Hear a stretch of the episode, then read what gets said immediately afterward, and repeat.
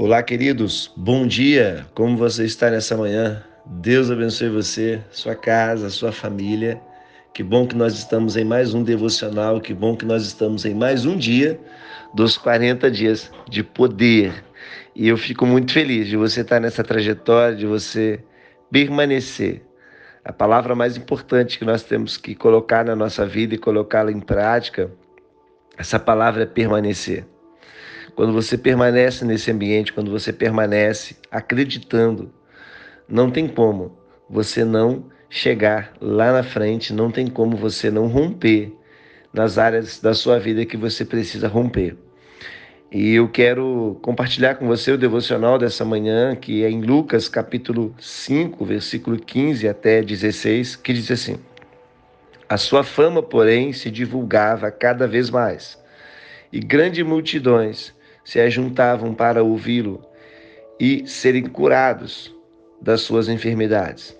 Mas ele se retirava para o deserto e ali orava. Eu tenho uma frase na minha vida que faz muito sentido para mim. Essa frase é: o poder do primeiro. Tudo que é colocado em primeiro lugar cresce na sua vida. Tudo que é colocado em primeiro lugar rompe na sua vida. Por isso que em Mateus capítulo 6, versículo 33, Jesus disse: Buscai em primeiro lugar o reino de Deus e a sua justiça, e as demais coisas vos serão acrescentadas. Então, que possamos colocar em prática na nossa vida o poder do primeiro. Olha, a oração, querida, ela manifesta a vontade de Deus em nossas vidas. Deus quer fazer a vontade dele em nossas vidas. Mas a oração, ela manifesta essa vontade de Deus em nós. Por isso que o ambiente do relacionamento é um ambiente que manifesta a vontade de Deus. A oração contínua, ou seja, faz a vontade de Deus permanecer nas nossas vidas.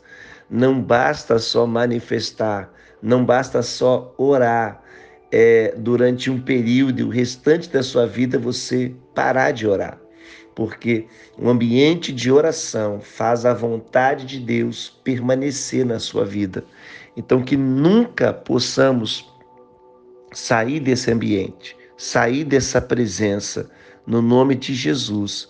Esse aqui que diz que, portanto, ele se retirava para orar. Nesses versículos 15 e 16, descreve aqui, não é algo que acontecia apenas uma vez na vida de Jesus. E, portanto, nos dá aqui o tempo verbal do grego, indica que habitualmente Jesus se retirava para orar. Ou seja, Jesus tinha o hábito de orar. E esse hábito não era somente quando as coisas estavam difíceis. Esse hábito era todos os dias, quando Jesus levantava. E a primeira coisa que Jesus fazia era falar com o Pai, era se relacionar com o Pai. Então nós precisamos observar. Observar o quê? Observar essa continuidade na vida de Jesus, querido. Era uma permanência, era uma continuidade. Não era apenas fazer algo por um período de tempo. Não, não. Era continuar. É esse o movimento, é esse, é isso que Deus está nos levando a uma continuidade. Então não vamos parar. Vamos ultrapassar os 40, vamos chegar nos 70 e até Jesus voltar, nós permaneceremos no ambiente de oração.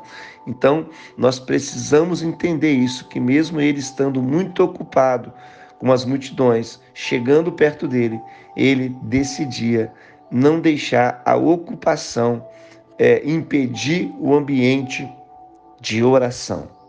Então, que nós possamos aprender hoje, querido, o poder do primeiro. O que você coloca em primeiro lugar cresce na sua vida. O que você coloca em primeiro lugar toma conta de você, dá destino para você, dá propósito para você. Agora, por isso que Jesus disse: em primeiro lugar precisa estar o meu reino e a minha justiça. Então, que você possa buscar hoje e falar com Deus, Pai, que venha o teu reino e que seja feita a tua vontade aqui na terra como no céu. Deus te abençoe nesse dia e lembre-se, durante todo o dia, o poder do primeiro. Priorize o relacionamento com Deus, busque o reino de Deus e o restante, o restante pode ficar tranquilo, que são acréscimos de Deus na minha vida e na sua vida. Mas o mais importante é Deus. O mais importante é o relacionamento com Deus. E o restante que vier vai vir para as nossas vidas mediante a vontade perfeita de Deus. Que Deus abençoe o seu dia, que Deus abençoe tudo que você fizer e tudo que você estiver fazendo. Um grande abraço para você, querido, para você e para toda a sua família. Que venham mais um dia na presença do Eterno. Deus abençoe.